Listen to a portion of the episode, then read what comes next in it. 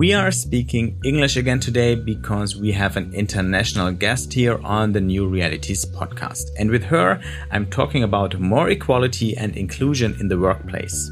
That's what a lot of companies are trying to achieve now. But the workshops that are supposed to contribute to this don't always have the positive effect that one hopes for.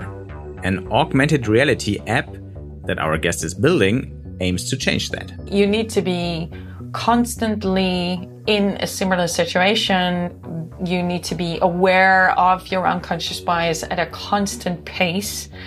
And then hopefully, we're doing research on that as well. When you do that repeatedly, things are changing.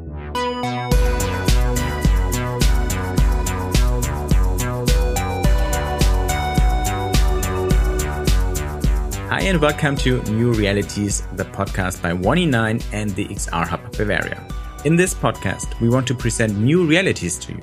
That means projects, ideas, concepts, and products in virtual, augmented, and mixed reality, or in short, in extended reality.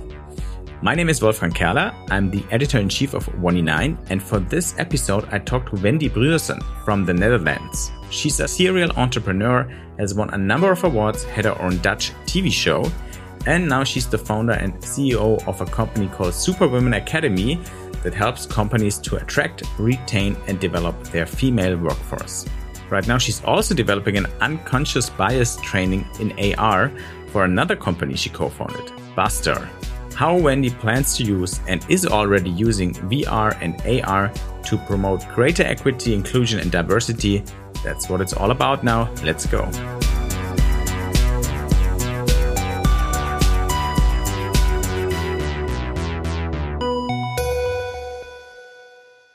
Wendy, great to have you with us today.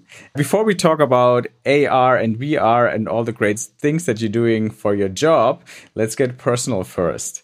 I want to know what unconscious biases did you have that you didn't realize until you started to look more deeply into the topic of unconscious biases?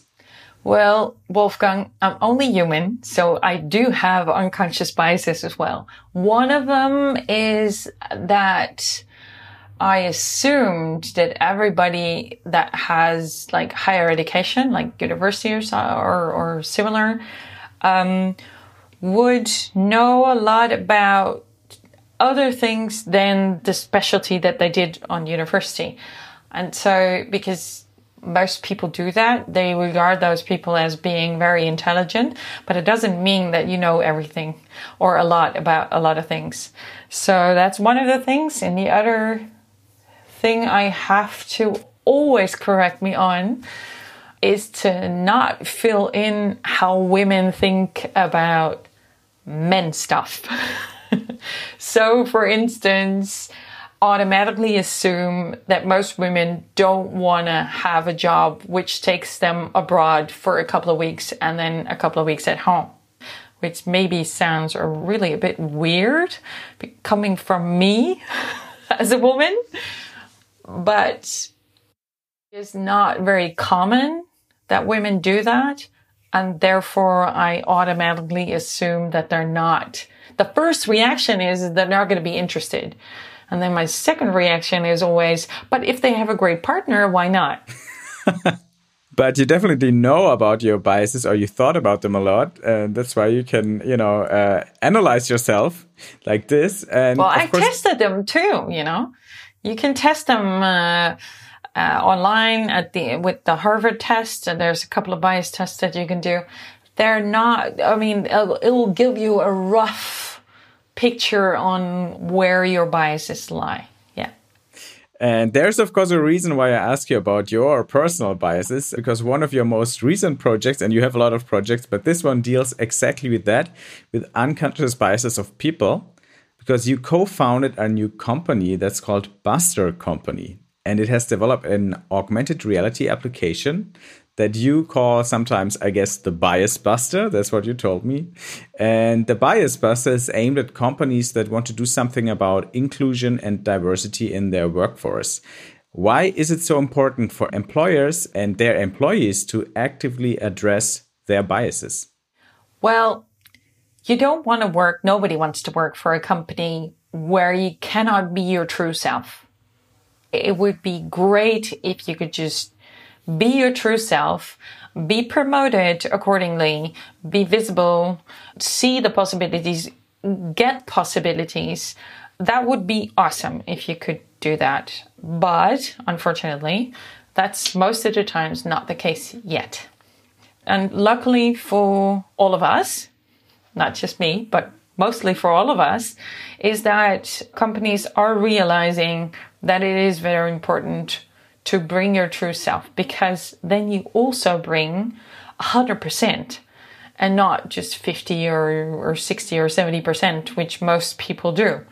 Because if you truly love what you're doing and you can put all of you in that project or in that work, everybody will profit from that. Also, um, companies invest in this because research has shown that if you have a diverse workforce, the decisions that are made are better decisions, uh, especially if you cater to a diverse client base. Also, um, the productivity goes up.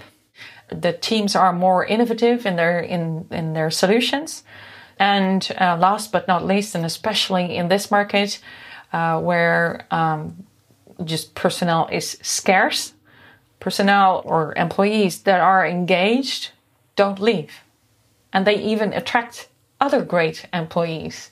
So, a lot of business reasons why you should invest in it, and also human reasons why you should invest in this. So it's good for people and it actually pays off. That's great. And you know, uh, companies have recognized this for quite some years, not too many years, but let's say quite some years. And workshops have been around to uh, get rid of biases in the workforce, in the management. So, what's wrong with those workshops, those programs that already existed, that an AR app from Buster Company was needed now? Well, it's good that you ask because the reason why I developed all of this is because I got the question. We do all these courses. Uh, most of the times they do an unconscious bias course or workshop and then they immerse themselves in unconscious bias what it is they discover some unconscious biases themselves and then nothing changed and um, that of course is not what they were aiming for. They want people to behave differently, to act differently, and hopefully think differently because unconscious bias takes a hold of you when you're under stress or under pressure. And so it's a fundamental change that you're looking for. And so I dived into behavioral change and how that can be achieved because it can be achieved.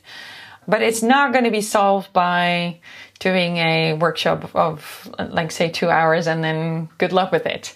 So it needs to be, you need to be constantly in a similar situation. You need to be aware of your unconscious bias at a constant pace. And then hopefully we're, we're doing research on that as well. When you do that repeatedly, things are changing. And so that's how our Bias Buster came about. It's an app that uses augmented reality, but it makes you aware of some biases that might be out there. And it also makes you aware about knowledge that you should know to give yourself a reason to act and, and behave differently. Maybe you can tell us a bit more about how this works, how the bias buster actually works. How should I imagine this app? How, what do I see if I open it? Uh, what can I do with it? What can I experience it uh, when I use it? And how do you make me keep on using it constantly? well, first of all, when you asked me to be part of the podcast, I couldn't rhyme the word podcast with AR and VR because that's such a visual medium, you know, and so, but I'll try to describe what you can experience in the app. So uh, the app will be um, available in the App Store and also on the, in the Android version. And when you install it on your phone, you can open it up and then you will be asked to place a portal. And so what it basically does and what most AR does is that you use your phone sort of as VR glasses. And I always explain to people that don't really know what AR is by, okay, it's virtual reality. And normally you use one of those headsets, you know, their glasses and everything. But in this case, you just plug in your earphones and use your phone as those glasses. When you enter our world, let me put it that way, and we called it Office Talk, by the way, and I'll explain later why. But if you get into it, you'll see a really cool, fantastically automated environment, an office environment, and you were asked to find clues. You're asked to look around for clues, and, and later on, you get questions on what you've seen and what you've experienced. And one of the experiences in this virtual reality is a real life people uh, most of the times two of them who are in a mini activity and you can walk around them, you can see them, you can hear them talk, you can see what they're doing, and you're asked to assess that situation. And once you've done that, and uh, we have now developed a series of four scenes, we call them scenes, and in those scenes, four different biases are addressed. And after those scenes, after you've played those scenes, because it's a gamification element in there, you have to find clues and everything, and you get rewarded for giving answers. It doesn't really matter what answer, because we don't want to be that person that says, Oh, you've done something wrong. We want to make sure that you really enjoy the, um, the activity. Then you get to the learning center where you are walked through the situation all over again, where the clues are displayed for you so you know next time where they are and what they are about. And also you get information about statistics on, on like say gender diversity or people with disabilities and, and so on. And, um, when we're finished with developing, because it's the first stage, which is four scenes, we'll have 10 scenes and those 10 scenes will be delivered to you in a certain pace. So, and that's the repetition that I was talking about that you need to, you know, be active and engaged on this topic over and over again before something can happen. And the company can choose on what pace that is delivered to you. And you will get a notification when there's something new for you to see and to experience. So, just to get it right, if I open up the app, I see kind of virtual colleagues within my office environment in augmented reality. They talk about things and they um, show certain biases. No, I, they're not showing biases. The question is asked. I'll give you an example. Yeah. Because that's easier. You will walk into this room where there's a woman and a man talking to each other and obviously making points because the woman is, is, you know, counting points and then the other one is reacting to it. And so uh, the woman is in a flower jacket and the guy is in a uh, suit.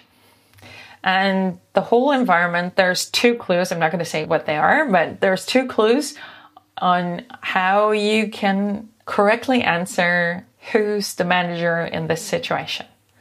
And so if you choose either the woman in the flower jacket. You will get in the learning center later on, you will get a question, hey, you picked her. Why did you pick her?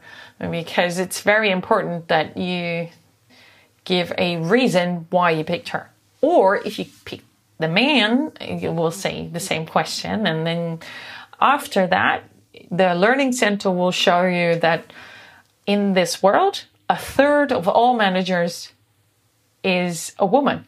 So if you pick the man, you kind of have to come to a realization that there's only a chance out of three that you were right.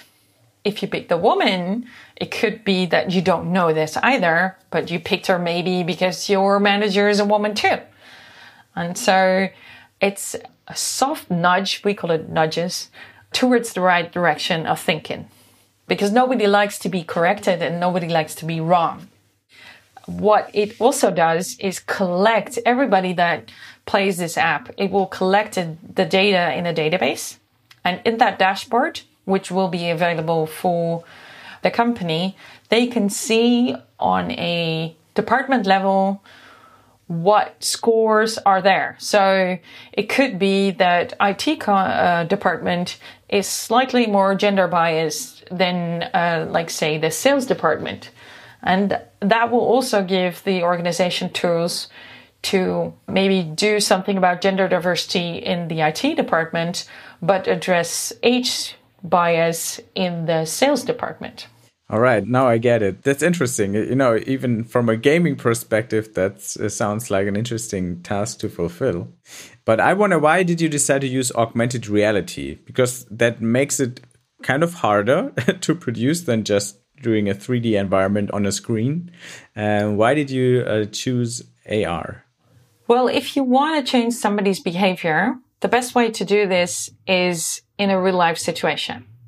But that's fairly impossible. And especially if you are an organization, like say with 20,000 employees, you don't want to just train the managers. You want to make sure that everybody uh, displays inclusive behavior. So it needed to be a tool that can be delivered to anybody at any time, anywhere for a small amount of money because if you have 20,000 employees and you find a solution that costs a thousand per person, you can imagine that they're not going to do it because that would be, well, bad for budget. Let me put it that way. And also bad for profit. And uh, most companies and organizations do want to stay out of in debt kind of things. So, um, that's one of the reasons. The other reason is I love VR. I will talk about it later. But VR has a big disadvantage because logistically it's a nightmare. You need to have very expensive glasses. You need to distribute them. And especially if you're 20,000 people, you cannot buy 20,000 glasses. Uh, well, you can, but again, that's really not very profitable. And also, if you put people in a VR environment, it better be watched and managed. Otherwise, people are literally going to walk into into a wall or hurt themselves because they can't see and hear the real situation. So, yeah, well, we all know really funny examples about that. There's lots of YouTube videos about that. So logistically and also financially, VR is just out of the question. And then the next one in line is AR because that's very real life. And that's also why we chose the characters to be real life people and not actors or animated figures. So they do look like real people, just like your colleagues well, they are real people. They're actually volunteers that helped us.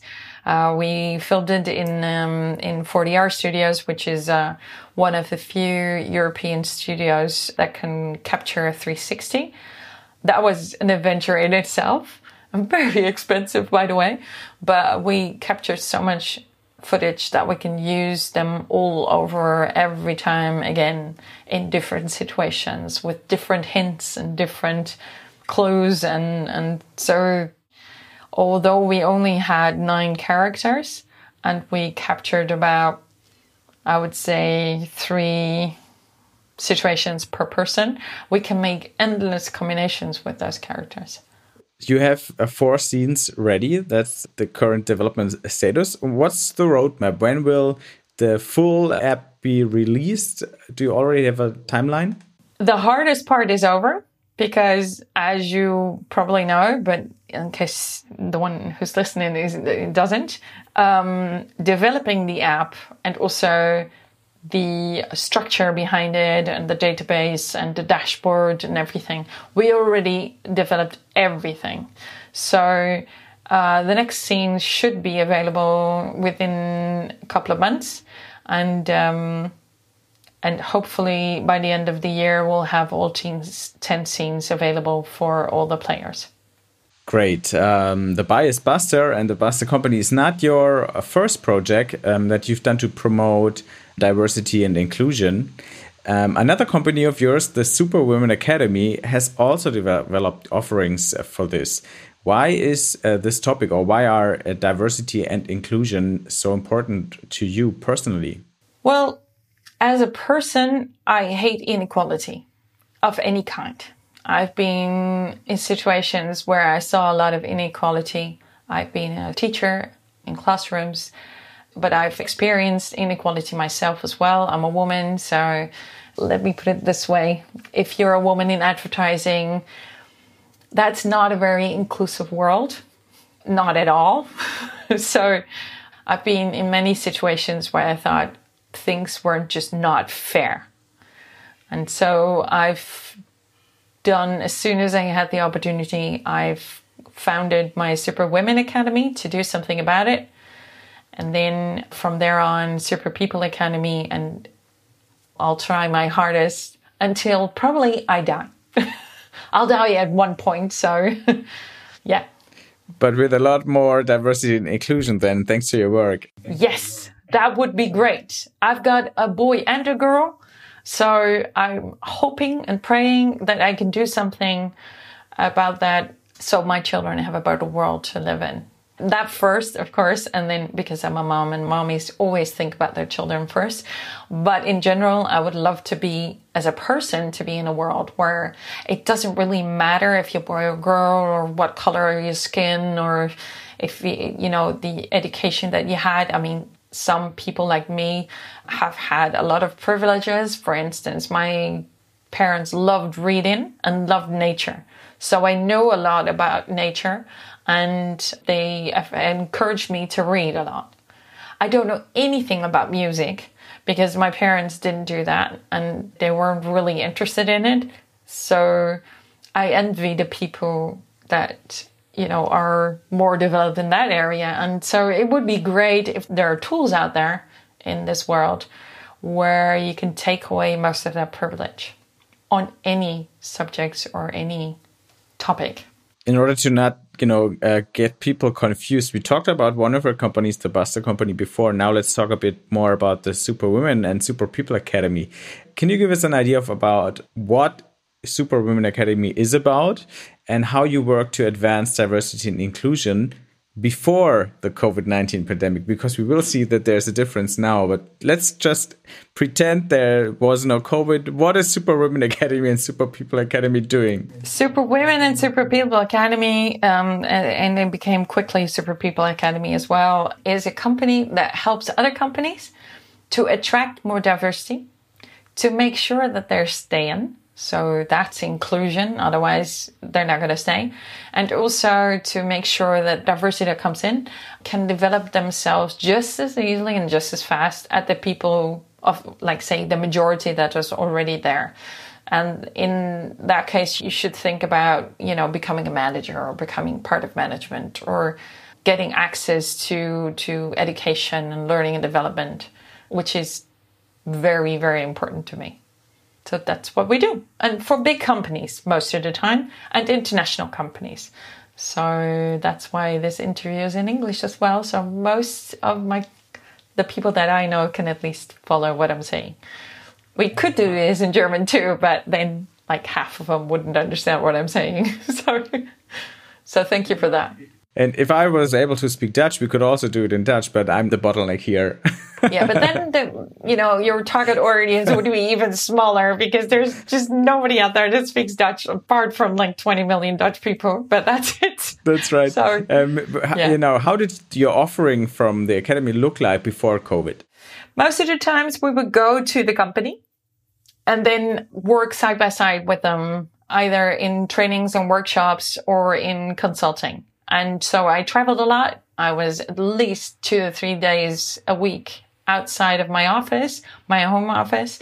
I would go travel to the client and also I would be at least three days or more, even more often abroad because like I said, we have international companies as our clients. So I had to travel a lot, which by the way, I do miss. Well, I think we all do. Mm-hmm. But then, you know, and there still is, uh, came COVID, and you had to change the program of the academy yeah. to make it home office compatible. and, and, you know, uh, Corona rules uh, compatible. And you tried to use virtual reality, VR. Talked about AR, now let's talk about VR. What does your digital VR diversity and inclusion program look like now? Well, first of all, we, we have a game, and that game is a board game for obvious reasons, we couldn't do the board game anymore because of COVID. You couldn't come together, so you can't do a board game either. And so we needed an environment where you could still play that board game, but just not be physically in the room with the game. So, um, I have a, a, large network, and I remembered that there was somebody in there that uh, knew everything about VR. And I asked her, "Well, hey, could this be a possibility?"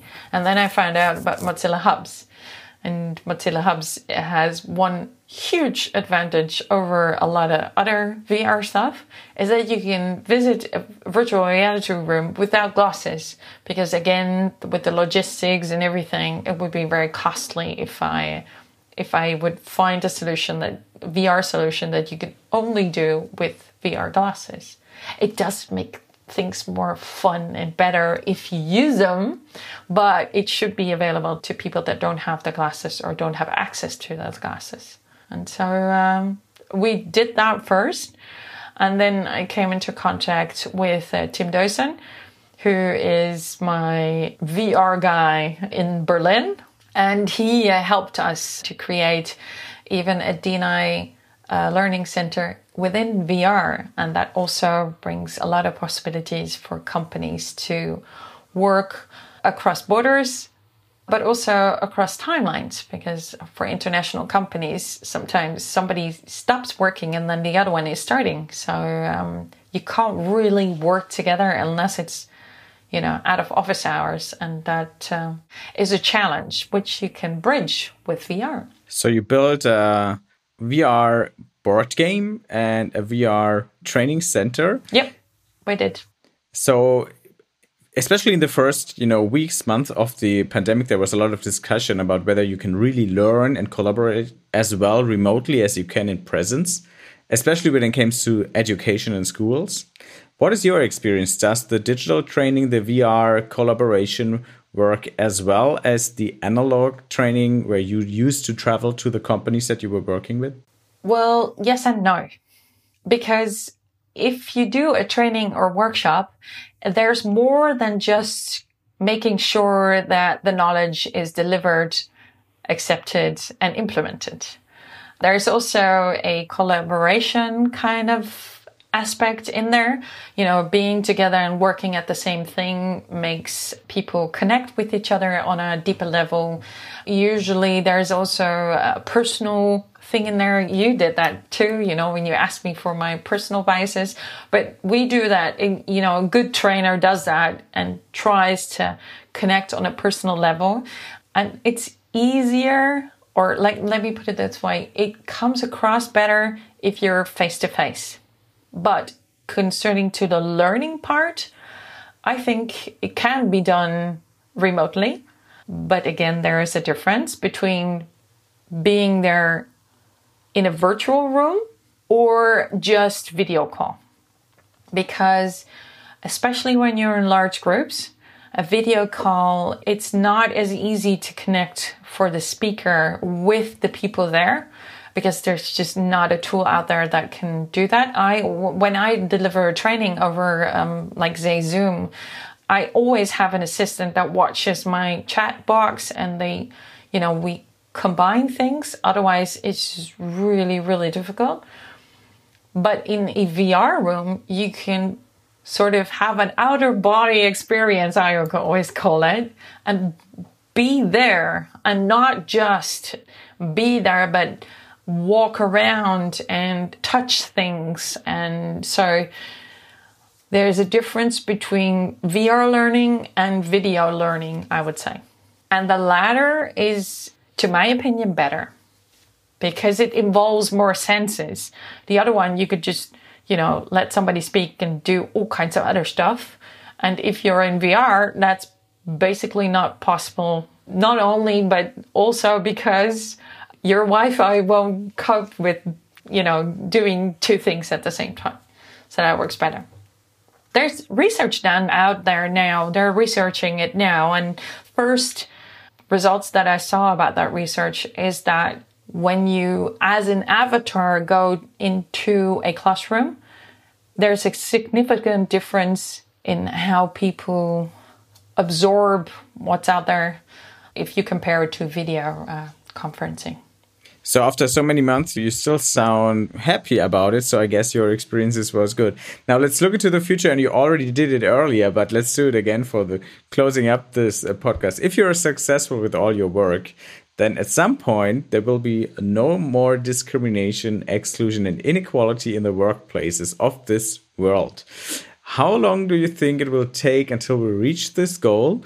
And what will you do then? well, we have a BHAG on our website, which is called, that's short for Big, Hairy, Audacious Go.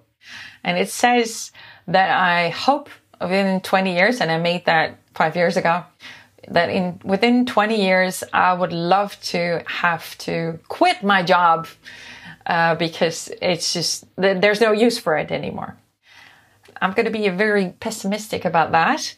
I think it's possible to achieve that on gender diversity, but not all over the world because there's just countries where they're just starting with it and or not even started with it.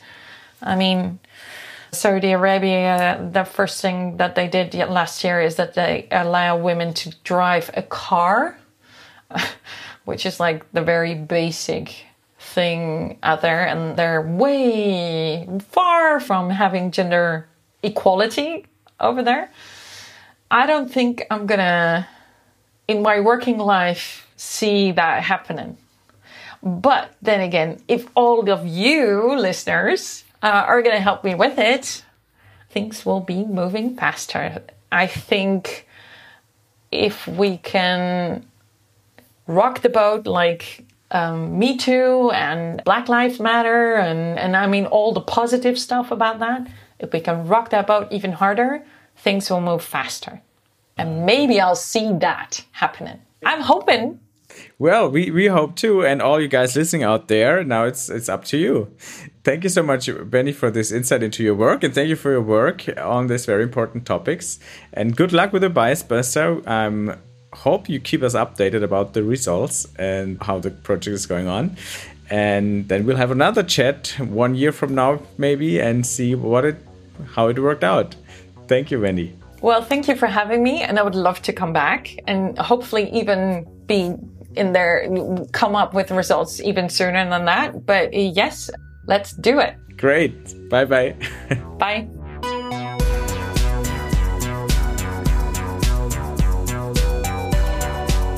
This was episode 24 of the New Realities podcast by 1E9 and the XR Hub Bavaria. If you want to find out more about Wendy's XR projects, check out the links in the podcast description. And if you like the podcast, rate, subscribe, and recommend. And now the credits. 1E9, that's the new home for future optimists who want to make the world a better place with new ideas and technologies. And apart from this podcast, it also consists of an online magazine, a community platform, and events. All information is available at 1e9.community. The XR Hub Bavaria was founded to promote the XR community in Bavaria, to support the development and distribution of XR applications, and also to promote the visibility of Bavaria as a business location. Learn more at xrhub-bavaria.de. This podcast is made possible by the support of the Bavarian State Ministry for Digital Affairs. Many thanks for that, and thanks also to Daniel Jocha, our sound engineer. And next time we'll be talking in German again. Bye bye. Here then.